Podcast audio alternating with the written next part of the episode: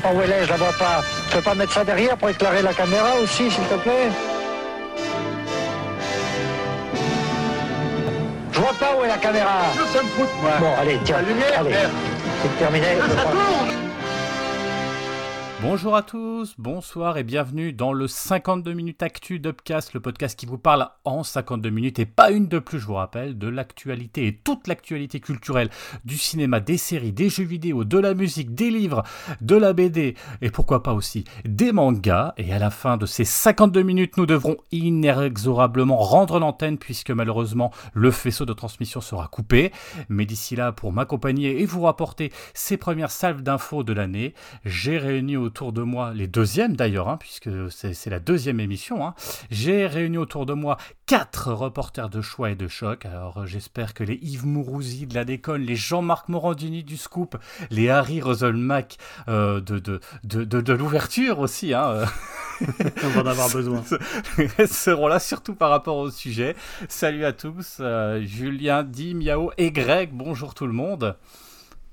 Salut Salut à vous.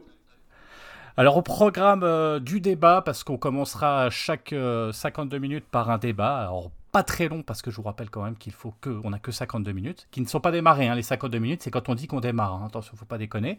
Euh, du Nintendo Direct, un peu de musique, euh, de l'animation, euh, du DC Universe by Dims, bref, et des conseils pour terminer, bref, une belle émission, une bien belle émission.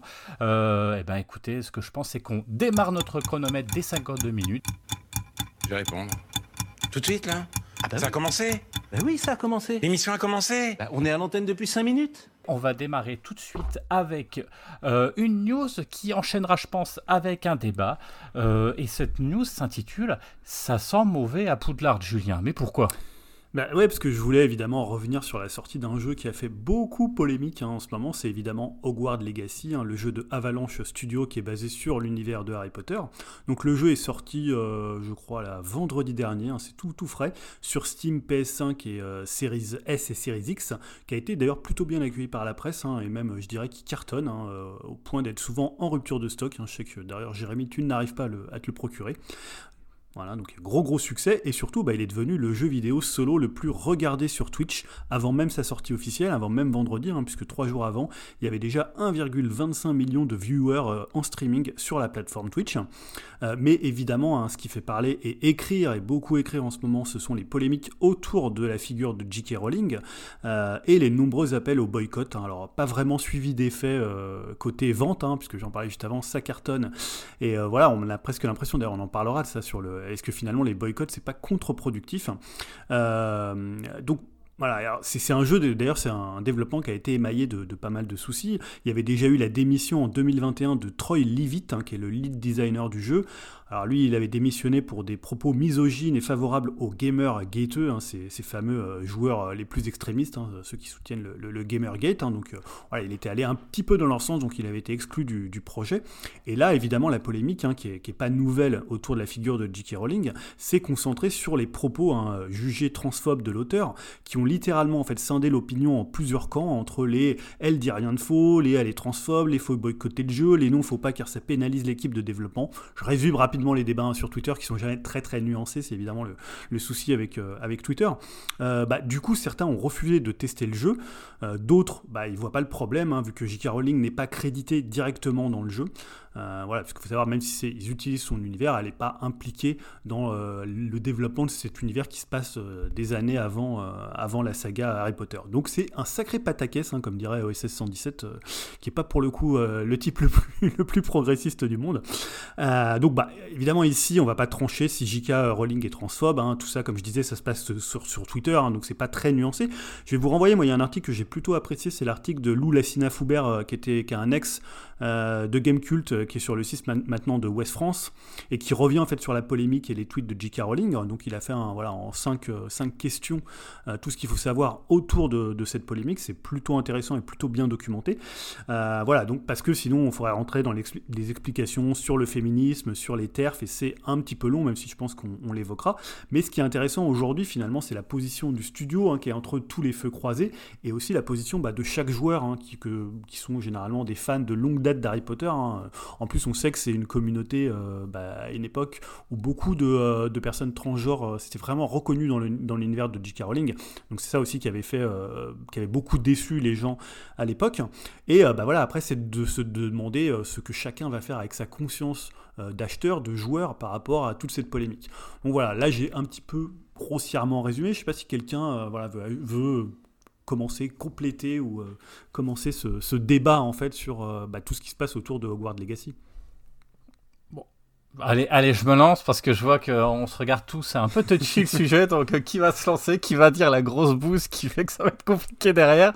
Non, alors personnellement, euh, moi je, pareil, je vais pas prendre euh, parti sur le fait qu'il faille boycotter, boycotter ou pas, voilà, chacun est libre en son âme et conscience de faire ce qu'il trouve juste, hein, on est bien d'accord. Alors personnellement, c'est vrai que je sais pas si le fait de jouer à ce jeu va faire avancer la cause progressiste, on est bien d'accord, hein, au même titre que quand on, on jouait à l'époque à GTA, ben ça on, va devenir tueur. Enfin, vous voyez, c'est toujours l'éternel débat où chacun pense qu'il a raison. Et de toute façon, ça débouche toujours sur euh, bah, rien de bien constructif de toute façon. En revanche, enfin, moi, il y a un truc quand même que je trouve quand même assez intéressant. C'est une vraie fable, en fait, ce qui se passe là. Hein. C'est cette histoire de boycott. Bah, finalement, on se rend compte que bah, la vraie vie, eh ben, elle n'est pas que dans euh, les Twitter, que dans les réseaux sociaux, parce que bah, on voit, comme tu l'as dit Julien, c'est que ça cartonne.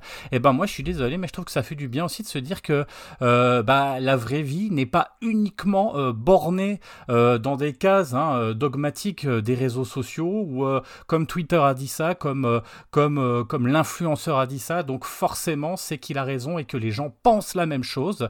et là on se rend compte qu'il y a bien une vie qui se fout de ce que peuvent penser les influenceurs, et finalement les influenceurs n'influence pas tant que ça. Et au final, euh, ben, les, euh, qui, enfin voilà, ou peut-être peut-être les plus crédules d'entre nous, mais la majorité des gens ne suivent pas forcément ce qui est dit. Preuve en est, c'est que le, jeu se vend. Et puis bah, du coup, ça m'a redonné un petit peu euh, foi en l'espèce humaine, qui bah, finalement, peut-être, j'ai l'impression qu'elle arrive aussi un peu à réfléchir par elle-même. Alors, euh, ok, hein, c'est sûr que si on pense, et, vraiment à votre âme et conscience, si vous pensez que bah, euh, J.K. Rowling ressemble plus à J.K. Simons dans, dans, dans Oz, bah forcément, je vous conseille vraiment de boycotter le jeu et voilà, achetez-le à 300 balles et puis euh, vous savez, euh, vous prenez le, le méga gigapack à 300 balles et vous le détruisez comme nous expliquait Dim tout à l'heure, hein, c'est ce qu'il voulait faire. Vous le détruisez euh, devant sur YouTube pour montrer votre désarroi, il n'y a pas de souci si vous vraiment vous avez cette conviction. Mais finalement, bah voilà, après si, vous avez envie d'y jouer, et eh ben jouez-y aussi, mais voilà, à un moment, c'est ça qui est bien, c'est de se dire que bah, la vie, elle n'est pas que dans les réseaux sociaux, et ça, ça m'a vraiment fait plaisir. voilà, je sais pas. En même temps, ce que Juste, euh, je voulais dire, en même temps, si tu achètes le pack à 300 balles, euh, tu finances quand même euh, une certaine royalties à J.K. Rowling, donc c'est un peu ridicule quand même. si tu veux vraiment le, le, boycotter, bah boycotte-le jusqu'au bout, n'achète rien du tout. c'est pas faux. Greg, tu voulais dire? Non, bah rien, je, je, suis assez d'accord. Enfin, c'est même, je, reprends un peu ce que tu dis et ce qu'on disait avec Dim euh, d'autres fois euh, euh, hors, antenne, c'est que au-delà de, on n'écoute pas l'influenceur, c'est que je pense même que tu une très grosse partie des gens qui aujourd'hui achètent le jeu, qui sont même pas au courant qu'il y a un débat en fait, hein, euh, concrètement, ils sont même pas au courant qu'il y, a quelque chose qui se passe d'un camp ou d'un autre qui disent acheter ou acheter pas. Euh, que juste ils se sont dit tiens Harry Potter j'aime bien j'aime bien l'univers et que voilà tout simplement le jeu se vend à cause de ça ou grâce à ça euh, et que bon d'autant plus qu'il a l'air de qualité en tout cas que les notes sont, plutôt bonnes pour le moment en plus comme on l'a dit il y, a une, petite rupture des ventes donc ça crée toujours un petit phénomène de manque et on en veut encore plus donc voilà c'est ce que disait un peu Dim une fois en antenne c'est que je pense qu'il y a aussi la très grande majorité des gens qui au-delà de réfléchir euh, même par eux-mêmes, sont même pas au courant qu'il y a un problème derrière sur lequel il faut réfléchir en fait. Ah bah, euh, Donc euh, bon bah voilà, ils y vont et ils achètent leur truc parce qu'ils ont envie. Hein. Je confirme hein, parce que j'ai parlé avec des amis qui souhaitaient l'acheter, et ils étaient même pas au courant de cette polémique là. donc je pense que vraiment la, la grande majorité du, grand public n'est même pas au courant. C'est même pas qu'ils s'en fichent ou qu'ils ont aucun état d'âme à l'acheter, c'est qu'ils sont pas au courant. Et euh, voilà, c'est vrai que comme disait aussi Julien bah, et, Jérémy, ça fait relativiser sur le, prisme Twitter. Quoi. Quand on, est toujours sur, euh, à suivre la même timeline, on s'imagine que tout le monde est au courant de certaines choses, mais finalement non. Hein. Ça reste quand même un petit microcosme euh, bien, bien particulier et le grand public s'en- soit s'en fiche ou soit euh, n'est même pas au courant. Et Julien Ouais, je trouve qu'il y a, moi, il y a deux trucs qui m'énervent. En fait, c'est un peu les, les réactions, tu sais, aux, aux- aux deux opposés du spectre. C'est-à-dire, t'as d'un côté les gens qui appellent au boycott. Euh, en gros, tu vois, c'est le côté un peu bah, donneur de leçons sur Twitter. Attendez, pourquoi vous devez boycotter, euh, vous devez boycotter Hogwarts Legacy? Et t'as même des gens qui vont jusqu'à faire des listes de youtubeurs qui, euh, qui streament le jeu pour dire regardez ces gens-là, ils sont transphobes ou ils, regardez, ils, ils ne boycottent pas le jeu. Et à l'autre spectre, t'as les gens qui disent ah ouais, je vais l'acheter parce que tu as toute une polémique euh, en disant et qui toi qui s'enorgueillissent de l'avoir en disant regardez euh, moi je vais l'acheter euh, limite je suis transphobe et limite ce qu'elle dit je soutiens tu vois.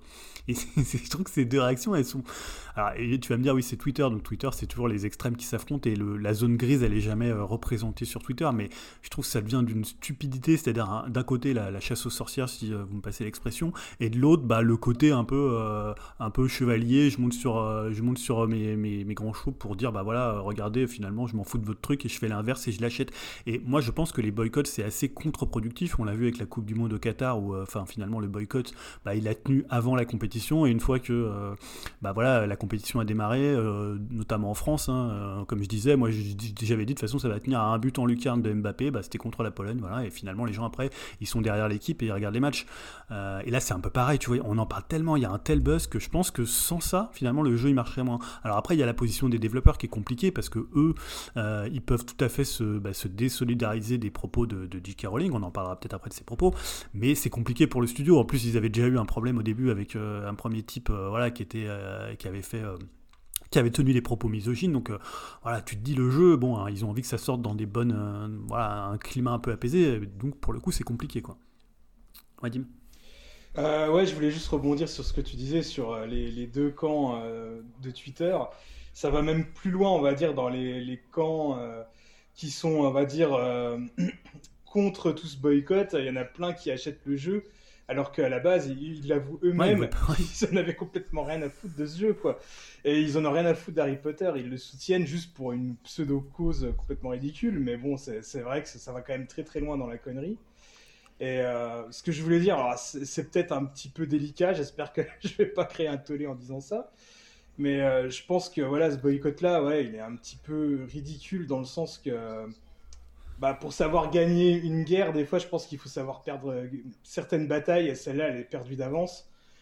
Au lieu d'utiliser une, énergie à, on va dire, à vouloir boycotter un jeu, autant utiliser cette énergie-là pour, on va dire, bah, pourquoi pas financer des, asso- des associations euh, bah, pour le, droit des personnes euh, trans, par exemple, ou je sais pas, ou faire, va dire, euh, de la sensibilisation, de la formation sur les réseaux sociaux et sur Internet, mais qui n'appelle pas non plus à faire le rabat-joie ou, on va dire voilà le- l'empêcheur de tourner en rond si quelqu'un achète le jeu quoi.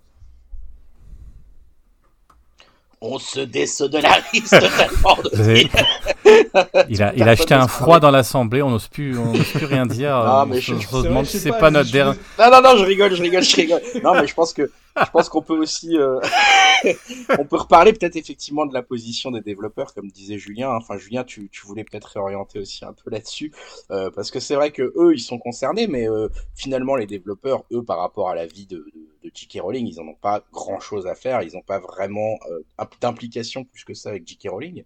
Euh, je crois que même Dim, toi, tu disais, de Dim, t'as le jeu, hein, toi, donc tu Ouais. disais qu'il y avait même euh, plutôt, euh, on va dire, un, un, un, as- un aspect euh, accepté euh, par rapport aux transgenres, etc. dans le jeu, puisqu'on peut choisir son genre, etc. On peut faire ce qu'on veut dans le jeu. Il y a un personnage transgenre PNJ, si j'ai bien compris ce que tu disais tout à l'heure aussi. Ouais. Donc, euh, donc visiblement, euh, en plus du côté des développeurs, il n'y a pas de volonté de, de, de, de poursuivre le débat ou de l'alimenter plus que ça, avec les difficultés que Julien mentionnait euh, tout, tout à l'heure, quoi. Mais, mais, en fait, moi, je trouve que, plus généralement, ça pose encore une fois une question qu'on pose assez souvent ici, ou pour laquelle on discute, entre nous, c'est-à-dire à quel moment tu sépares euh, l'œuvre de l'œuvre de l'artiste? Et en plus c'est assez vrai dans le cas de Quad Legacy dans le sens où elle n'est pas du tout impliquée dans le développement du jeu mais évidemment bah, son univers il lui il lui survit en fait. Donc t'as as un côté où bah c'est alors je trouve ça quand même différent je, je sais qu'à une époque on en parlait Jérémy tu me disais ouais bah c'est comme si finalement tu fais euh, un jeu dans l'univers de Lovecraft et alors tu sais que Lovecraft était raciste même si là encore il y, y, a beaucoup de débats il y a beaucoup faut de contextualiser, de gens oui, t'as raison. ouais, à un qui, qui moment, contextualiser euh, mais là la différence c'est que euh, c'est que J.K. Rowling elle est vivante Mm. elle intervient dans le débat et dans les débats de société dans les sujets de société alors voilà on sait que c'est donc c'est une TERF euh, donc elle est féministe elle a une association féministe donc elle, elle ne veut elle- elle- pour elle, son- sa, position, c'est que, euh, c'est que les, euh, les, les, les hommes nés, enfin les transgenres nés hommes ne sont pas des femmes, et donc dans ce cas-là, l'association ne les aide pas. Après, quand tu regardes le truc de l'association, c'est écrit, alors après c'est peut-être un truc pour se protéger, hein, que bah, voilà, les gens qui sont transgenres peuvent, aller voir des associations qui vont les aider, et euh, voilà, qui ne sont pas cette association que elle, a créée, qui est, je crois, Beria. Voilà, donc après c'est un problème, en fait, c'est plus une question bah, d'identité, de sexualité, de genre, et c'est un débat beaucoup plus large que ça et qui est compliqué voilà, de résumer juste à des tweets. Et voilà, et je dis pas qu'elle est ou transphobe ou pas transphobe, hein, voilà, les, les choses qu'elle a déclarées, il y a des choses qui sont voilà que qu'on pourrait vraiment discuter avec lesquelles et que moi je, je, partage pas. Mais voilà, je pense que les univers des créateurs, bah, ils subsistent euh, à leurs créateurs même. Tu vois, c'est comme aujourd'hui Star Wars, c'est un univers qui est au-delà de George Lucas et Enfin, c'est tous les grands univers, le Seigneur des Anneaux aussi. Il y a des choses aussi euh, autour de Tolkien. Donc, je trouve qu'aujourd'hui, c'est hyper compliqué de. En, fait, je trouve ce qui est plus gênant, c'est d'accuser en fait les gens qui vont acheter le jeu d'être transphobes. Enfin, je trouve ça, c'est pour moi la limite que après tu débattes sur les propos de euh, J.K. Rowling et que voilà, tu après dans ton âme et conscience, tu te dises je n'achète pas le jeu, mais tu vas te faire porter une, transphobie, une transphobie à des gens qui vont juste vouloir jouer au jeu parce que c'est des fans d'Harry Potter. Voilà, je trouve qu'à un moment, c'est euh, là, c'est comme je disais tout à l'heure, c'est la chasse aux sorcières, quoi. En tout cas, euh, le jeu cartonne, ça c'est sûr. hein, euh, et je pense que ça va cartonner un bout, de temps. Euh, qu'il a l'air relativement pas mal. Je sais que Dim, toi, tu as commencé et pour l'instant, tu es quand même bien dedans. On en reparlera, je pense, un peu plus en détail dans quelques épisodes. Yao, tu voulais avoir un petit mot de la fin ou, toi, c'est plutôt quelque chose qui te, qui te laisse de marbre? Ouais, ça me laisse de marbre, mais j'avais plus une question. Le boycott, il est aussi sur l'œuvre en général Genre euh, le bouquin, les films, tout ça ou euh, Ouais, complètement. En plus, tu sais, il y a les acteurs qui sont désolidarisés de J.K. Rowling, euh, Daniel Radcliffe, Emma Watson. euh, voilà, donc euh, ouais, aujourd'hui, euh, il y a beaucoup de gens qui boycottent littéralement J.K. Rowling. Alors après, en plus, là, ça serait presque plus logique que les gens boycottent ce qu'elle a écrit ou ce qu'elle va produire dans le, dans le futur que finalement un jeu qui, qui utilise l'univers. En plus, bon, honnêtement, euh, si tu vois, c'est d'ailleurs ce qu'elle va toucher comme. Euh, par rapport à la fortune qu'elle a, c'est-à-dire qu'à un moment, bon, euh, c'est-à-dire quelques millions de plus sur la fortune colossale. on rappelle, c'était quand même, je crois qu'il y a une époque, c'était la, la, for- la première fortune d'Angleterre. Je crois que c'est peut-être même encore le cas. Donc c'est pour, voilà, c'est peut-être, euh, c'est euh, une goutte d'eau dans toute sa fortune. Donc je suis pas sûr que euh, l'appel du boycott de, euh, de Kevin69 sur Twitter, euh, il aura. un- non mais tu vois, généralement c'est comme tu dis, faut, vraiment il y a des, des- peut-être des batailles à perdre et voilà. Mm. Mais je suis pas sûr que ça ait un gros gros impact sur euh, sa fortune bah, personnelle. De toute façon, Jérémy Après, résumé. hein. C'est la vraie vie qui, qui a le dernier mot là, par rapport à cette polémique. Oui, quelque vrai, part. Après. Très bien, on enchaîne si ça vous va. Notre petit débat se, se clôture maintenant et je voulais laisser la parole à Yao avec le Nintendo Direct euh, et euh, bah, les dernières infos euh, by, euh, by Nintendo. Ouais, bon, on va faire un petit retour sur l'événement qui a, eu, qui a eu lieu le mercredi dernier, si je dis pas de bêtises. C'est ça. Euh, donc sur les proches et futures sorties 2023 à venir. Donc en gros, moi j'ai fait ma sélection, hein, donc elle est non exhaustive. Et si vous voulez la liste complète, je ne vous la donnerai pas. Je vous conseille d'écouter genre Jérémy ou Julien qui ont peut-être sélectionné d'autres jeux. Il y aura que des jeux japonais, tu vas nous mettre là. Non, pas forcément. Non enfin, si, oui, mais genre les RPG, tout ça, c'est pas ma cam, donc je vais pas les citer. Alors qu'en général, dans Nintendo Direct, le RPG, c'est euh, une grosse place. Mm. Donc, moi, je, les titres que j'ai retenus, ben, sans surprise, il y a eu Pikmin 4, euh, qui est prévu pour le 21 juillet, euh, avec comme nouveauté la présence d'un chien. Et oui, c'est au bout du quatrième épisode, c'est tout un. Une, une nouvelle feature. Euh, je crois que Olimar il est plus présent maintenant. C'est une fille et c'est une héroïne, à ce que j'ai cru comprendre. De, de ce que Ouais, j'ai alors je crois qu'il y a un nouveau personnage. Alors Olimar, tu sais, même dans l'autre, il était, euh, il s'était écrasé à un autre endroit, donc c'est Ah, souvent il dans à c'était des un endroits différents. D'accord. Ouais, ouais, dans le trois, c'était un autre. Ils étaient trois, il y avait trois personnages plus Olimar. Donc. Bon après je, vous pourrez rebondir comme vous voulez. hein. Donc il y a celui-là que j'ai noté. Et après il y a la nouveauté de Level 5 qui s'appelle Decapolis. Qui m'a fait plaisir de voir des nouvelles licences sorties de nulle part comme ça. Donc je trouve la DA très très jolie avec un cara design très typé anime, animé euh, cel shading. avec des couleurs qui pètent, mais mon seul bémol, c'est que ça a l'air, euh, vu l'ADN du studio, c'est que ça a l'air d'être un, petit, un RPG en open world. Donc ça, ça va peut-être me freiner, mais même si ça a l'air euh, assez attrayant à première vue, pour l'instant, il n'y a pas de date de sortie, c'est juste prévu en 2023. Et en restant sur Level 5, il y a eu aussi l'annonce du retour du professeur Layton. Ah, c'est une surprise ça quand même. euh, Ouais, euh, il est déjà sorti sur Switch, hein, jamais? Non, non, parce qu'ils avaient vraiment, ils avaient stoppé la série euh, à un moment donné, tu vois, c'était genre c'était fini et euh, Mm. voilà, ils arrêtaient. euh. Bon, après, perso, j'ai jamais fait cette licence, mais bon, Ah, c'est cool. Franchement, euh, ça, c'est top, ça. Ouais, c'est sympa. Donc il y avait juste euh, l'image du professeur et, et le titre et, et aucune date de prévu pour l'instant, juste 2023. Après, euh, on va faire des tours des licences connues euh, dans le format qui reviennent, comme d'hab. Il y a Samba de Amigo, donc euh, partie centrale qui va arriver, je sais pas, et qui, ouais, qui est prévu pour cet été. Qui aura 40 morceaux. Je sais pas si vous l'avez fait vous. Enfin, moi, j'ai jamais connu. Ouais, moi je l'avais fait à l'époque sur Dreamcast avec les maracas. après, ça pas bien à l'époque pour ça, pour, pour le coup, pour les maracas. Donc un mode online est prévu avec des DLC euh, de musique. Et apparemment, il n'y aura rien à payer de plus. euh, ce qu'ils ont promis. Donc on va Ouais. voir. T'as pas l'air d'y croire. Non. Et il Ah, y a moi le retour de Katamari et Damacy. Euh, We Love Katamari, We Roll plus euh, Wild Reverie, euh, qui est un remaster hein, de la version PS2. Euh, bon après ça c'est Katamari c'est toujours efficace hein. c'est un, un jeu euh, bien typé PS2 euh, bien japonais comme enfin comme j'aime j'allais dire comme on aime comme j'aime mais j'ai l'impression qu'il y a eu 10 000 euh, Ouais, c'est vrai, t'as l'impression que c'était vrai. C'est vrai, il y a souvent, t'as l'impression que c'est la 50 e version de Ouais. Katamari, quoi.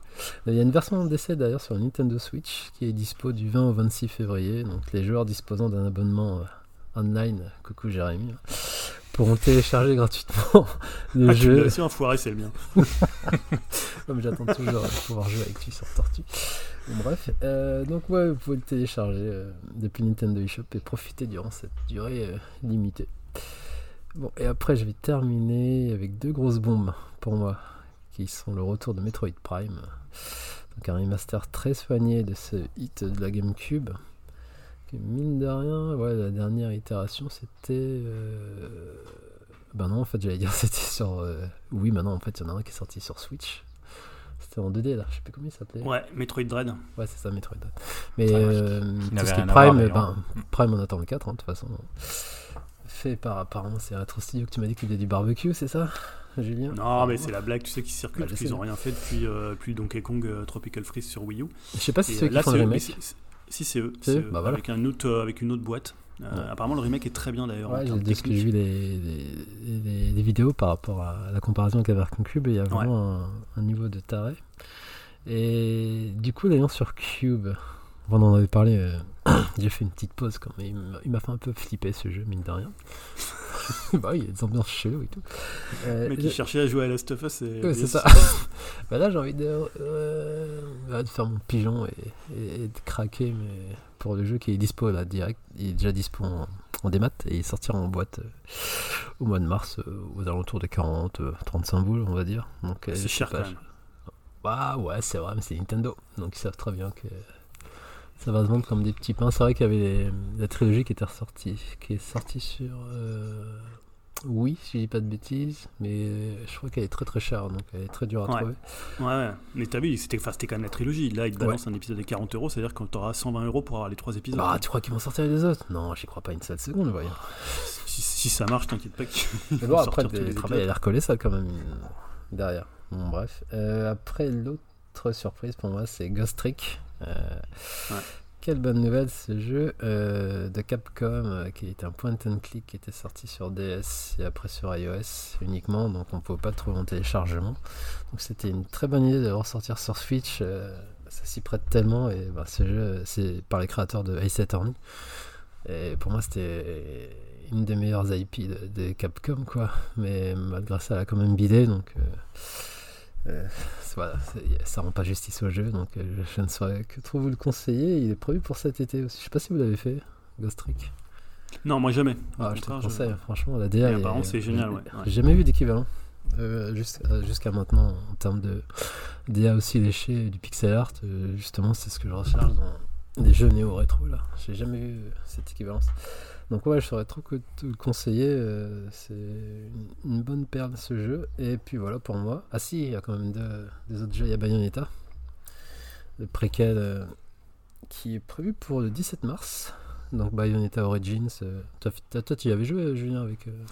Ah, en fait, ouais, il y a vraiment une très très courte démo pour ceux qui ont fait Bayonetta. Et ils ont fait une mise à jour et tu peux maintenant y jouer directement. Avant, fallait le trouver, c'était assez compliqué. Mais honnêtement, c'est, c'est, je sais pas, peut-être ça dure 5 minutes et tu fais vraiment, vraiment rien. Tu vois même pas à quoi ressemble le gameplay. Tu vois juste l'univers, le côté. Alors, c'était plus un, un truc un peu sympa, une espèce de petit clin d'œil. Mais euh, non, pour le coup, là, on en voit un peu plus. On voit qu'on va, cré- on Ouais, va chou- pour les deux créatures en même temps. Un Bayonetta plus euh, Chéché en même temps. Ouais. Ça a l'air pas mal. euh, techni- visuellement, c'est beau. Ouais, quoi. ça a Enfin, euh, kawaii. Ouais. Et, je sais pas si c'est quoi, c'est de l'action ou RPG action ou juste un on petit- sait pas trop. Ça a l'air d'être assez action, mais. euh, Enfin bref. Je pense que c'est moins, moins, moins endiablé que Bayonetta. Donc je disais, il est prévu pour 17 et pareil euh, aux alentours de 40 boules. Euh, moi je crois que c'était plus une sorte de DLC, truc comme ça, mais non, donc c'est vraiment un vrai jeu. Ouais, c'est un spin-off. Donc voilà, et j'allais dire ça me- à peu près tout me concernant, mais je dois- me dois quand même de citer les Bah, quand Zelda. hein. Mais bon, même- après, après, pe- personnellement, j'ai, je suis un peu hermétique à cette proposition de Zelda, j'en avais déjà parlé. J'ai eu du mal à, me rentrer dedans. euh, moi, j'ai fait la version Wii U. Je voulais faire la, vraie version des puristes. Pour la- été pensé pour cette plateforme. donc c'était un, un peu un peu relou à jouer avec euh, la mablette, faire le transfert. euh, ça, prenait des plombs. Et non, j'ai pas du tout réussi à me mettre dans l'ambiance. C'est peut-être l'open world qui m'a freiné. Et, pareil, j'ai eu des moments de frayeur. Rigolait pas hein, avec la lune. là, voilà. Donc voilà, ouais. Donc celui-là, il est prévu pour. euh, J'avais noté la date. Euh, ouais, le mai. 12 mai. 12 mai. 12 mai. Ça n'a pas changé. Hein. C'était la, la crainte qu'on avait, c'est qu'il soit reporté. Mais, euh, Ouais, finalement- toujours annoncé pour le 12 mai avec un. C'était un nouveau trailer. Et... Bon, après, moi, je, suis- je suis toujours hermétique. Je serais pas pressé de le prendre vu qu'il faudrait que je refasse le 1, mais je sais pas quand je vais trouver le temps de faire ce jeu. Donc, je sais pas, peut-être pour vous, vous êtes overhypé sur celui-là, mais moi, je crois que je vais prendre mon temps. Donc, voilà. Voilà pour moi pour les, pour les jeux présentés. Je sais pas si vous avez d'autres jeux, vous qui vous ont marqué durant cet event.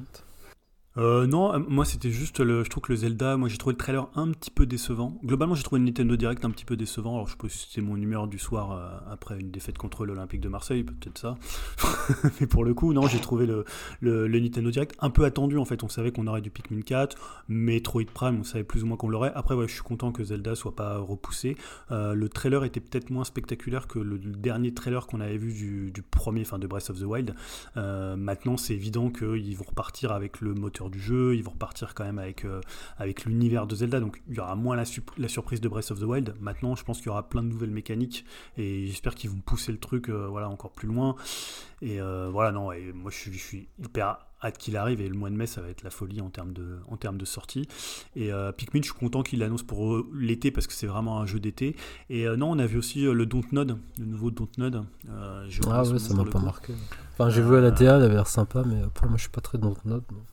Ouais, mais pour le coup, ça, ça avait l'air cool. Voilà, je trouve qu'ils ils sont restés un peu dans le. Ah non, très- je te coupe en fait. Dontnod pour moi c'était quand même la belle promesse du beat'em up un peu entre guillemets Ah, original, tu sais, avec leur tout premier Remember Me et après ils ont été dans, Ouais. le, enfin, dans Oui, le après, narratif et j'ai l'impression qu'ils lâchent pas plus ça en fait.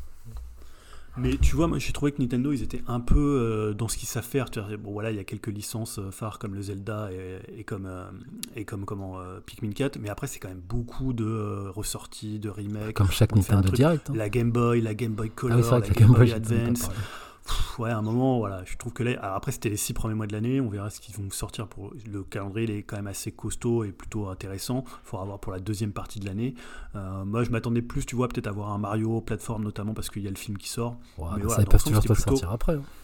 Oui, oui, pour le coup, ils sont Ouais, donc. capables d'annoncer un jeu et de le sortir 5 mois après. Ça, il n'y a pas de souci avec ça. Mais euh, non, voilà, je trouve que c'était un Nintendo Direct assez consistant, mais sans surprise. Bah en fait, bah, je suis un peu étonné de ta remarque vu que c'est toujours pareil Nintendo Direct. J'ai pas l'impression que Ça dépend des fois. hein, je, plus, euh, je suis mieux luné des fois. Donc... euh. Et vous non, vous avez pas de.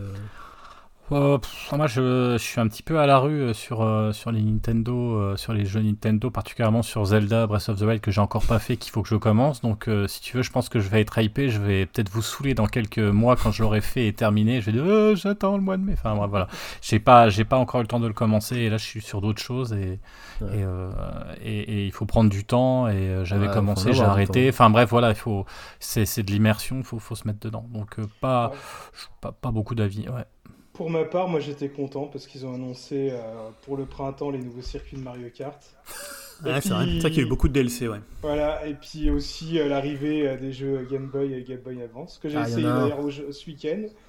Et euh, bah, moi je trouve ça cool hein, de pouvoir refaire un petit Tetris ou un Mario Land ou des trucs comme ça. Ouais, moi, ça me fait plaisir. Bah ouais. Gargoyle Quest. Ah ouais, Ouais. bah, j'y ai joué cet après-midi, tu peux figure-toi. Ok. Voilà. Bon, eh ben, on arrête le jeu vidéo et on enchaîne euh, sur du cinéma. Et tiens, bah, Dim, t'étais en train de parler, ben, tu gardes la main euh, pour parler du DC Universe by Dim. Ouais. Donc, euh, bah, alors pour les retardataires, hein, Warner et DC Comics ont nommé bah, deux têtes pensantes pour reprendre DC, le DC Comics Universe au cinéma. Et il s'agit de James Gunn, hein, qu'on évoque souvent ici, hein, notamment grâce à moi, et euh, Peter Safran, qui était déjà à la production euh, de pas mal euh, de films DC récents. Ils ont un peu euh, le même rôle que Kev- Kevin Feige au sein du MCU, à savoir bah, chapeauter euh, tous les prochains films et séries DC. Et euh, le 31 janvier dernier, James Gunn a pris la parole pour annoncer euh, bah, pas mal de projets. Alors euh, Marvel euh, travaille par phase, et ben d'ici eux, ils vont en faire euh, des chapitres. Et ce premier chapitre est nommé Gods and Monsters. Et euh, Gunn nous parle de euh, 10 films et séries euh, qui seront connectés à l'instar du MCU, et le tout devrait commencer en 2024 puisque bah, 2023 c'est euh, la sortie des derniers films, on va dire euh, non canonisés avec ces histoires de chapitres, à savoir Shazam, Blue Beetle, Aquaman et euh, The Flash. Et euh, ces quatre films-là hein, que je viens d'énoncer, bah, James Gunn a dit qu'il pourrait quand même garder certains personnages pour sa saga, comme par exemple Blue Beetle. Et donc, euh, bah, je vais vous citer un peu les projets pêle-mêle de ce nouveau euh, DCU. Hein. Je vais pas tous les faire quand même, mais entre autres, il y aura euh, Créature Commando. Alors ça, va être une série d'animation. Je connais pas du tout la licence, mais euh, ça ressemble un peu à du Hellboy, j'ai trouvé. euh, Jusqu'à dans l'histoire, hein, vu que ça sera des créatures euh, qui vont combattre des nazis. Euh, je vous parlais la dernière fois de Peacemaker. Et bien là, euh, déjà, il va y avoir une saison 2 et aussi un spin-off euh, basé sur euh, Amanda Waller. On aura également un nouveau film Superman, hein, comme vous pouvez aussi savoir, bah, sans, sans Henry Cavill, et qui se nommera Superman Legacy, et euh, qui est écrit par Gunn et qui sortira en juillet 2025. Il y aura aussi euh, une série euh, Lanterns avec les Green Lanterns euh, qui seront des flics de l'espace dans un esprit un peu à la True Detective. En parlant de série, euh, je peux citer aussi euh, Paradise Lost. hein. ce sera une euh, série préquelle à Wonder Woman dans le monde des Amazones. Une série qui va s'inspirer, on va dire, de Game of Thrones, hein, selon James Gunn. Il y aura également The Brave and the Bold, un nouveau film Batman, un Batman différent hein, de celui de Robert Pattinson, mais qui se concentrera plus sur euh, le fils de Batman, hein, qui est aussi un Robin, à savoir euh, D- Damian Wayne. Euh, un film Supergirl, euh, aussi un film Swamp Thing, qualifié euh, bah, de film d'horreur du DCU. Et euh, bah, enfin, à noter aussi que la suite du Batman de Matt Reeves et le Joker Folie à 2 seront labellisés euh, DC Elseworlds et euh, ne seront pas canon avec cette histoire de chapitre. Donc euh, bah, moi je suis assez hypé hein, par tout ça, euh, bah, vu que j'aime bien moi le cinéma de James Gunn. J'espère juste qu'il euh, n'aura pas les yeux plus gros que le ventre avec tous ses projets, et encore je ne les ai pas tous cités, et que la qualité sera là. En tout cas, bah, vu que Marvel est un petit peu dans une période de ventre mou ces derniers temps, c'est peut-être une belle occasion pour DC de s'imposer. Et je vois Greg qui lève la main et qui va sûrement un peu ronchonner. Non, non, pas du tout. euh, c'est pas du tout mon, mon but. Non, je me posais euh, deux questions. euh, J'imagine qu'on n'a pas les réponses, mais la première c'était sur le l'interprète de du futur Superman. J'imagine qu'il n'est pas encore connu euh, à, ce à ce moment-là pour le, le prochain Superman. hein, non, non, non, pas jouer. du tout. Ok. On Et sait. la, la, la deuxième question que je me posais, c'est, euh, t'annonces beaucoup de séries, enfin ils annoncent beaucoup de séries MCU, euh, autant quand Disney, tu vois, va dire, euh, on va faire beaucoup de, de, de séries sur, euh, sur euh, tous nos super-héros, etc. Maintenant, ils ont une plateforme pour les diffuser.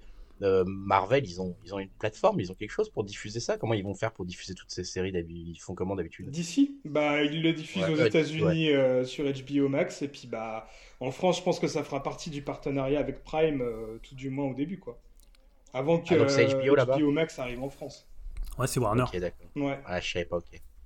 Ok, d'accord, ouais, donc on pourrait les avoir ici avec Prime. ou- Oui, je pense que ça, y aura un partenariat avec Prime, c'est clair. hein. Ok. Bah D'ailleurs, la question sur euh, Prime va se poser, puisque là, il y a Succession, la série qui arrive en mars, euh, donc euh, en France, qui a plus de plateforme de diffusion depuis que OCS a pu les accords avec HBO. Donc on va voir, c'est peut-être à ce moment-là qu'ils vont aussi lancer euh, Prime, leur abonnement pour, euh, pour toutes les séries HBO. Quoi.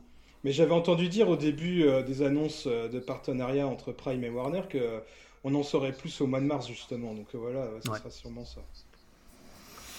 Bon, en tout cas, Dim, on sent que tu es tout émoustillé par cette annonce et, et c'est surtout ça qui fait plaisir. On enchaîne avec euh, Julien et Donald Glover qui annoncent la suite. Alors, quelle suite justement? Ouais, on a eu enfin des nouvelles de Donald Glover, donc euh, qui est acteur, musicien, scénariste, réalisateur, producteur, n'en jetez plus, c'est un génie. Euh, après la fin d'Atlanta, hein, série qu'on ne saurait trop vous conseiller ici, hein, je crois qu'on est finalement que deux à l'avoir vu, les autres ont préféré aller voir en place hein, quand même, voilà. Ça vous situe un peu. C'est un peu le Jean-Pascal Sadi avec du talent, on va dire. Euh, voilà, donc la nouvelle série de Donald Glover va s'appeler Swarm. C'est, euh, il a créé pour, enfin, elle a été créée pour Amazon Prime. Elle sort le, je crois, le 17 mars ici. On a déjà un premier trailer. Et en fait, la série va suivre une fan euh, d'une icône de la pop qui est plus ou moins inspirée de Beyoncé, puisque d'ailleurs la série se passerait à Houston, hein, qui est la ville de Beyoncé et qui est aussi la ville de Janine Nabers, qui est la productrice et la co-scénariste d'Atlanta et de Swarm. Euh, pour les influences de, Swarm, donc euh, Glover et donc Nabers, la productrice, citent des choses assez étonnantes comme la pianiste de, euh, de Michael Haneke pardon, et plus particulièrement l'interprétation d'Isabelle Huppert et aussi la valse des pantins de Scorsese et certains Mm. anti-héros télévisés comme Don Draper de Mad Men ou Tony Soprano des Sopranos. Le tout adapté à la vie d'une jeune afro-américaine. Donc côté casting, et c'est ce qu'on voit d'ailleurs dans la très courte bande-annonce, plus un teaser hein, d'une cinquantaine de secondes, on sait juste que Dominique Fishback qui jouait dans Show Me the Hero et dans The Deuce aussi, euh, donc les séries de David Simon, jouera le rôle titre. Et côté écriture, c'est assez étonnant puisqu'on aura Malia Obama, qui est en fait la fille de Barack Obama et de Michelle Obama. Voilà, donc elle sera euh, co-scénariste avec euh, Donald Glover. Voilà, donc ce elle, a, euh, elle est assez, elle est jeune, hein, je crois qu'elle a 18-19 ans Eh ben, pour le coup. Voilà. En fait, l'idée c'était qu'il voulait quelqu'un justement qui pouvait euh, comprendre et euh, incarner à l'écrit, ouais, incarner à l'écrit euh, bah, le personnage qu'ils vont mettre en scène. Et donc vous pouvez déjà voir le trailer. D'ailleurs, je sais que tu le casses l'a mis sur dans la partie série du Discord. Euh, voilà, c'est vraiment très très court, ça donne plus l'intention euh, avec à chaque fois le titre qui change un peu de couleur, euh, comme s'il y avait comme ça plusieurs univers. Pour ceux qui ont vu Atlanta, on sait que souvent ils passent comme ça d'un univers à l'autre, donc peut-être qu'il y aura cette idée-là. Et donc c'est le 17 mars, donc euh, tout bientôt, hein, dans un mois sur Amazon Prime. eh ben, en tout cas, ça donne envie. Hein. C'est alléchant ton casting, euh, l'idée, ouais. le concept, le scénario. euh, Quand tu auras fini que- Atlanta, tu, tu seras très très pressé de Eh, écoute, euh, je suis dedans, je suis dedans, figure-toi, je suis dedans. Tranquillement, mais je suis dedans. Euh, bah tiens, Julien continue. Du Rififi et Loulou chez Disney. Tiens donc. Euh, oui, puisque cette semaine, en fait, c'était les résultats trimestriels euh, chez Disney. Et alors, première nouvelle, ils sont meilleurs que prévu, ce qui avait été prévu par les analystes, hein, avec un chiffre d'affaires de 23,5 milliards de dollars d'octobre à décembre 2022. Alors, meilleur que prévu, c'est surtout pour les actionnaires. hein. Pour les autres, on s'en fout un peu en même temps. Très bien pour eux. Mais le truc, c'est que, bah, évidemment, tout n'est pas rose au royaume de Mickey, hein, puisque Disney a perdu 2,4 millions d'abonnés pendant les trois derniers mois de l'année 2022 et compte aujourd'hui 161,8 millions d'abonnés. Alors, euh, pour ceux qui se rappellent, ils avaient lancé euh, Disney Plus au moment de la pandémie.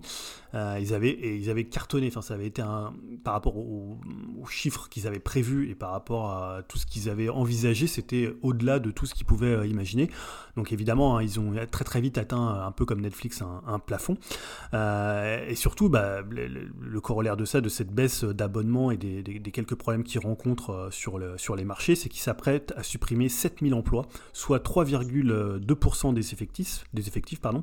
Donc c'est Bob Iger hein, qui est revenu aux commandes de Disney en fin d'année dernière après un break de deux ans, mais qui avait déjà 15 ans de, maison euh, chez Disney à ce poste de directeur général, qui a fait ses annonces. Donc en fait, la baisse d'abonnés de Disney Plus se concentre surtout en Inde. Euh, là où en fait Disney ne possède plus les droits de matchs de cricket. Alors avant ils avaient ça et évidemment depuis qu'ils ont perdu les droits, bah, ça, a entraîné des abonnements, euh, des désabonnements euh, en flèche. Donc pour relancer la machine, évidemment Bob Iger il a, fait des annonces, il compte évidemment sur les nouveaux abonnements, hein. vous savez les abonnements avec publicité qui permettent de faire baisser le coût de l'abonnement, ce que fait d'ailleurs aussi, Netflix et ce que vont faire un peu toutes les plateformes. Hein. Je pense qu'en 2023, euh, tout le monde va, se mettre là-dessus. Et il a aussi annoncé des suites de franchises très, très rentables et très lucratives. Donc Toy Story 5, La Reine des Neiges 3 et Zootopie 2. Voilà, il a sorti un peu, notamment Reine des Neiges et, et Toy Story. C'est quand même les gros noms de Disney qui font, de, qui font des entrées. Ouais sorti euh, type euh, quand euh, enfin à l'époque années 90 avec type Aladdin 2 le retour de Jafar et, et Pocahontas 4 elle, s'est perdue dans la forêt ou ça va être du vrai travail non non non, non. je pense que ça va être du vrai travail en fait il faut savoir que Bob Iger lui il était enfin c'est pas lui qui a poussé Disney Plus hein, c'est vraiment son hmm. successeur et lui était plutôt pour les sorties cinéma donc c'est possible qu'il y ait alors je dis pas un désengagement de Disney Plus mais peut-être qu'il ralentisse un peu la voilure sur les sorties directes Disney qui repassent par le cinéma et par le circuit plus traditionnel de ce qu'ils avaient avant pour faire mm. exister le film. Et donc je pense que c'est des projets qui ont une grosse ambition, comme l'était la Reine, la Reine des Neiges 2, comme l'a été Toy Story 4, euh, et même Zootopia. Alors il y a eu la série sur Disney qui est totalement anecdotique, mais là pour le coup, non, non, je pense que ça va être vraiment des gros... Euh, Ouais, ouais, je parlais des, bien évidemment des directs to DVD euh, chers à Disney qui ils en ont fait quand même une, une, chier pendant entre 90 et 2000, un truc de fou quand même. Mais bon, là c'est pas c'est pas le c'est pas l'objectif visiblement. Voilà. Très bien. Euh, bah merci Julien. J'enchaîne la dernière news. Euh, c'est de Yao, de l'animation en pagaille. Ouais, bah ça faisait longtemps. On n'avait pas parlé chinoiserie comme dirait Julien. Hein voilà. Pas que moi. Hein euh, Pas que moi, hein, c'était. Bah si, si, c'est toi qui as désigné ces termes. Ah d'accord, ok. Très humiliant. J'assume la paternité. Donc alors on commence. C'est un nom de tunnel, hein, va falloir s'accrocher avec les sorties annoncées des dernières saisons de SNK pour les intimes, donc c'est Attack on Titan, hein, les attaques des titans en français, et Agole Tsuko, une série chère à nos cœurs euh, pour 10 mémoires, comme on adore. Et donc, euh, concernant cette dernière, elle arrivera le 16 février sur Netflix, donc ce sera la dernière saison, la cinquième, et il y aura 10 épisodes a priori. On en avait déjà parlé, mais pour moi c'est l'une des meilleures séries Netflix, euh, et elle parle à merveille du monde du travail et des relations enfin du personnel et des personnages aussi euh, dans, le monde du travail au Japon. Donc, euh, comme je disais, la arrive 16, n'hésitez pas à rattraper euh, en voyant les saisons 1 à 4. Je sais qu'à part Dim, personne ne l'a vu ici. Donc, c'est une grosse erreur. De l'attaque des titans? Non. Non, Agretsuko. Ah, Grotsuko, ah, moi je confonds tous les noms. Hein. Faut me dire un nom français, moi, monsieur. non, je rigole. Bonne tradition donc pour SNK, donc Shingeki no Kyojin en japonais. On était censé voir la dernière saison, donc la 5 en une fois, mais celle-ci sera divisée en deux. Donc faut suivre, hein, c'est un du bordel. La première arrivera le 3 mars sur Crunchyroll avec un épisode d'une durée d'une heure, donc c'est l'équivalent de trois épisodes. Et la conclusion le courant de l'année, si je ne dis pas de bêtises. Donc il n'y a pas plus d'infos là-dessus. Euh, autre grosse production, euh, Kimetsu no Yaiba, donc c'est Demon Slayer euh, en français, enfin le titre international. Et sa saison 3 à venir comme comme la précédente, elle va débuter au ciné sous un format long. Si tu me rates un sujet des bêtises, dis. Mais en compilant les deux derniers épisodes de la saison 2, plus le premier de la saison 3. Et donc ce, nouveau film contiendra les épisodes, comme je disais, 10 séances de l'arc de Quartier des Plaisirs. Et ainsi que le premier épisode du prochain arc qui sera le village des forgerons. À cette occasion, à cette occasion, les, épisodes ont été convertis en 4K, la musique a été remixée pour profiter d'une expérience unique sur grand écran. Et en parlant de grand écran, donc il y a le film sera donc il y a eu une projection à partir du le 3 février au Japon et le film va être euh, diffusé dans plus de 95 pays et régions à travers le monde à l'occasion d'un World Tour et notamment trois séances spéciales qui vont débarquer chez nous en France, à Paris. Il y aura deux dates, le samedi 25 et le 26. Malheureusement, je ne pourrais pas y aller. Je sais pas s'il y en a dans ton coin, Dim, mais vraiment tu vas y faire des déplacements. Si, je pense. Mais je- Ouais. moi, ça m'intéresse pas parce que. Enfin, voilà, j'ai déjà vu les deux derniers épisodes. Bon, je sais que Ouais, la le saison dernier. arrive bientôt. Donc, bon, voilà. Ah. Je pense que je vais passer mon tour pour ce coup-ci. Après, je sais pas si c'est euh, remanié comme le film ou si vraiment genre deux épisodes bon 8 et plus le troisième. Ça, je, je sais pas plus, j'ai pas plus d'infos là-dessus. Et donc euh, voilà, ça c'est pour les grosses grosses euh, séries d'animes. Et pour terminer avec ce tunnel d'animation, il y a un grand retour d'une série culte pour les débris et les vieux comme moi. Et je vous englobe aussi parce que je sais que vous la connaissez cette série. Et elle est passée dans Télévisateur 2, si je dis pas de bêtises, c'est Biker Mars. From Mars, en français c'est les motards de l'espace. Ah, je vois que 10 000 acquiescent, ça lui parle. Euh, donc c'est une série télé d'animation de science-fiction créée par Rick Hungar et diffusée entre le 18 septembre 93 et 24 février 96. Je pensais pas qu'il y avait autant d'épisodes. Je croyais qu'il y avait genre une ou deux saisons. Euh, donc, euh, a priori, il y a eu un retour pour 2023 avec une nouvelle série et une nouvelle gamme de jouets. Mais après, voilà, c'est tout ce que j'ai pu trouver comme info. Je sais pas si t'en as plus, Dim, de ton côté ou pas du tout. Pas du tout, hein, mais c'est toi qui C'est me l'avais appris, Ouais. euh, cette nouvelle. donc, euh. Donc voilà, donc je vais rester connecté là-dessus. Et vu que j'aimais bien cette série, bon après, c'était pas une série de ouf, hein, c'était juste le design des séries qui font de la moto, je trouvais ça cool à l'époque. Après, j'ai peur que peut-être que ça ait très mal vieilli. Je m'en souviens aussi du jeu vidéo sur euh, Super Nintendo. euh, Bah, ça se refait un peu sur la vague euh, Tortue Ninja, hein, comme Ouais. Battletoads ou des trucs comme Ouais, ça. c'est hein. ça. Bon, après, voilà, peut-être les revoir de nos jours, ça, ça ferait peut-être un peu mal, mais donc voilà, je vais surfer sur la nostalgie, voir ce que ça peut apporter. Mais bon, j'espère pas un gros truc, c'est juste euh, belle nostalgie. Et donc voilà pour mon tunnel d'animation. Je sais pas si vous voulez réagir là-dessus ou pas. Libre à vous. Non, écoute. Euh, On va passer au conseil avec le temps qui reste. Ouais, ouais, dans notre petite dizaine de minutes. en tout cas, merci Yao. On va peut-être enchaîner effectivement sur les conseils. hein. Et là, ce qui est bien, c'est qu'on va faire des, des, des conseils resserrés. hein, parce que sinon, ils passeront pas tous. Ou ils seront coupés. hein. En même temps, c'est pas très grave. Je, je vais commencer avec le mien et je vais être très rapide parce que l'idée, c'est pas de spoiler. Et je vous conseille d'ailleurs de pas aller regarder du tout ce qui se passe ou euh, l'histoire par rapport à ça. C'est le Welcome to Chip and Dale, euh, qui est une mini-série. On parlait de Disney qui est sortie sur Disney. Euh, donc c'est euh, 8 épisodes d'une quarantaine de minutes par le réalisateur euh, qui avait fait déjà euh, euh, la, la série sur Pamela Anderson. Enfin, ouais, exactement, Robert Siegel. Bon, évidemment, je vais pas, je vais pas rentrer dans les détails. Regardez cette série, c'est plutôt bien fait. Ça évolue beaucoup. on, on- on retrouve le côté assez marrant et drôle de, de comment qu'on pourrait trouver dans, dans son ancienne série. Mais bien évidemment, il va y avoir des, des- des changements. On, on est dans la, la création des Chip and Dales, hein, euh, euh, dans la fin des années 70 et jusque dans milieu, fin milieu fin des années 80. Euh, et voilà, je peux pas. Enfin, c'est pas évident parce que de raconter, ça serait, ça serait un petit peu dommage. Mais vraiment, je vous invite à regarder cette série parce que il y a une bonne ambiance. L'histoire, qui est une histoire vraie, est quand même assez impressionnante. Et voilà, donc vous allez passer de du rire aux larmes et peut-être même plus. C'est pourquoi c'est bien, c'est parce que c'est plutôt très bien joué. Il y a un quatuor d'acteurs euh, qui, se débrouille vraiment très très bien et qui vraiment euh, fait le café. Et franchement, la série, euh, regardez-la.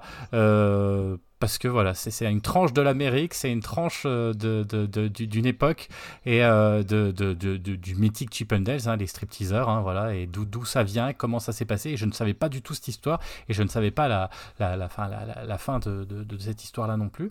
Et euh, franchement, j'ai été assez impressionné. Je crois que d'autres l'ont vu. Je crois que Julien, tu l'as vu également. Ah ouais, c'est plutôt une bonne série. C'est pas inoubliable, mais euh, ce qui est pas mal, c'est l'ascension et la chute hein, du, Voilà. personnage donc, qui, a, fondé, qui a fondé les, les Chip and Dale. Et Voilà. voilà. non, c'est plutôt une bonne série. Voilà, pas une grande ça. série, mais plutôt une bonne série. Un Ça- peu comme Pam et Tommy l'était. Exactement, ça se, ça se laisse suivre. Euh, qui veut prendre la suite sur son conseil? Bon, je veux bien y aller. parce Allez, Julien. Oui, bah moi c'est un conseil euh, film hein, puisque euh, que j'ai vu aujourd'hui, donc ça s'appelle À plein temps. Euh, à plein temps, c'était le dernier film de Eric Gravel que je ne connaissais pas du tout, et le film a surtout, on a surtout parlé pour son actrice, hein, qui est Laure Calamy.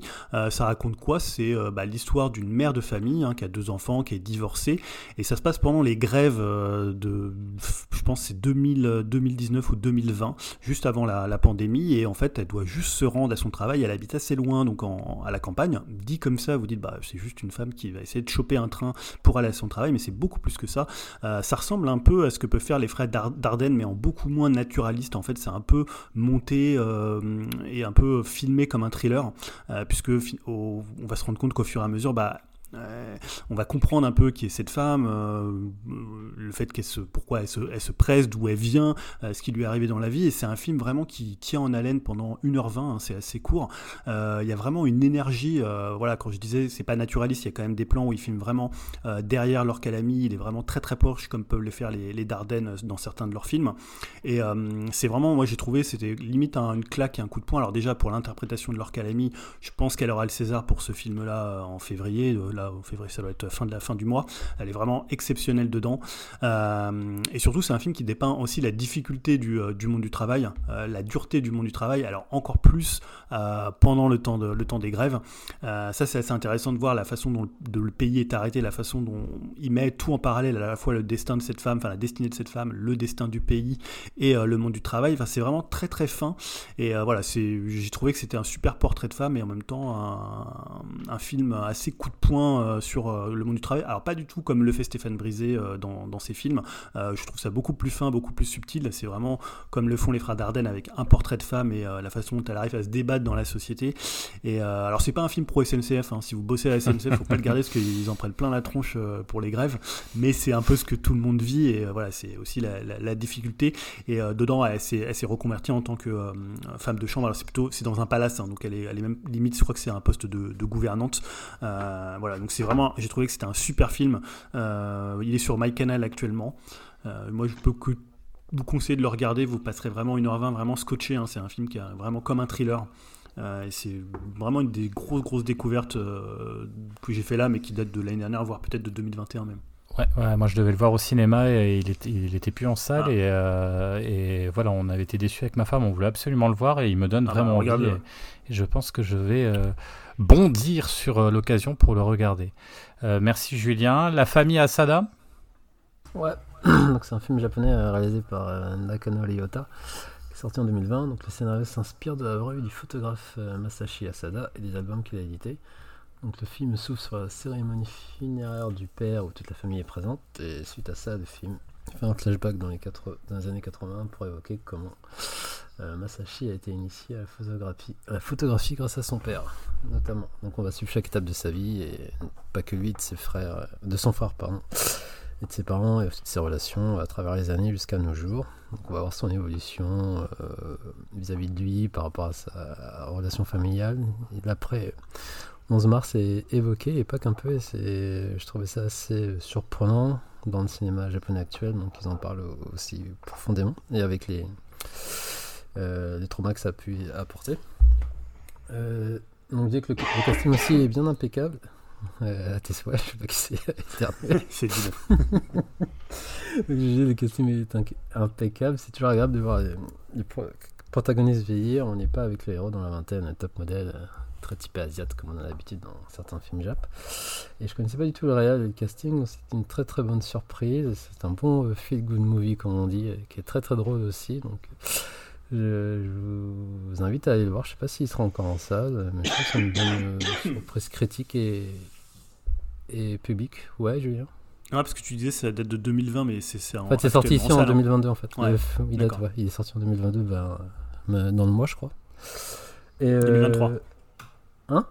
2023. Ouais, en 2023. Là, il sort là. En 2023. Ouais. c'est vrai. Première nouvelle. et ouais, donc le film il dure deux heures et donc euh, on voit pas, on voit pas du tout euh, le temps passer. Et... Bon, après niveau réalisation, c'est pas foufou, hein, c'est très basique, voire euh, je dirais pour être méchant, c'est limite un téléfilm, mais bon, c'est pas le propos. Enfin, le propos est ailleurs et donc ça fonctionne bien vu que c'est vraiment resserré sur les personnages. Donc voilà, donc faut pas s'attendre à quelque chose de très quali en termes de réal, mais c'est ça fait le job et voilà. Donc j'ai passé un très très bon moment en voyant ce film. Je ne saurais que vous le conseiller si vous pouvez le voir Et euh, même au cinéma ou mieux attendre d'être tranquille chez soi? Parce que si tu dis que c'est pas hyper quali en termes euh, Ouais, bon, cinématographiques. après, je dis, je, quand- je, je vais toujours privilégier la, la sortie ciné, donc après, euh, ça, ça peut très bien attendre euh, de le voir chez soi, hein, mais moi, je préfère toujours voir tout sur grand écran, mais bon, c'est mon point de vue, mais voilà. Mais Ok. si vous cherchez un bon petit film, une bonne petite sortie, euh, entre potes ou en couple, ou voilà, donc, euh, voire même avec la famille, je pense, ça peut être sympa aussi avec les enfants. Donc, euh, ouais, un bon petit film. Ok, bah écoute, c'est bientôt euh, la Saint-Valentin, bah tu vois, voilà, les gens, on va leur conseiller d'aller voir ce film. Tu y seras encore, parce qu'il y a Ant-Man qui sort là. Ah ouais, ouais, bah pour ouais. Bon.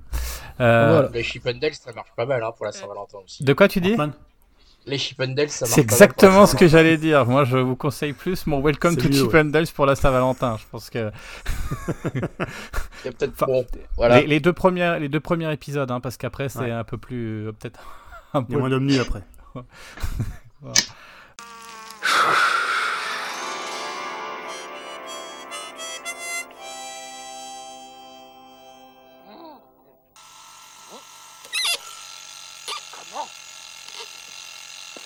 déjà 8 heures.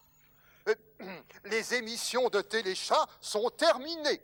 Je vous rends l'antenne.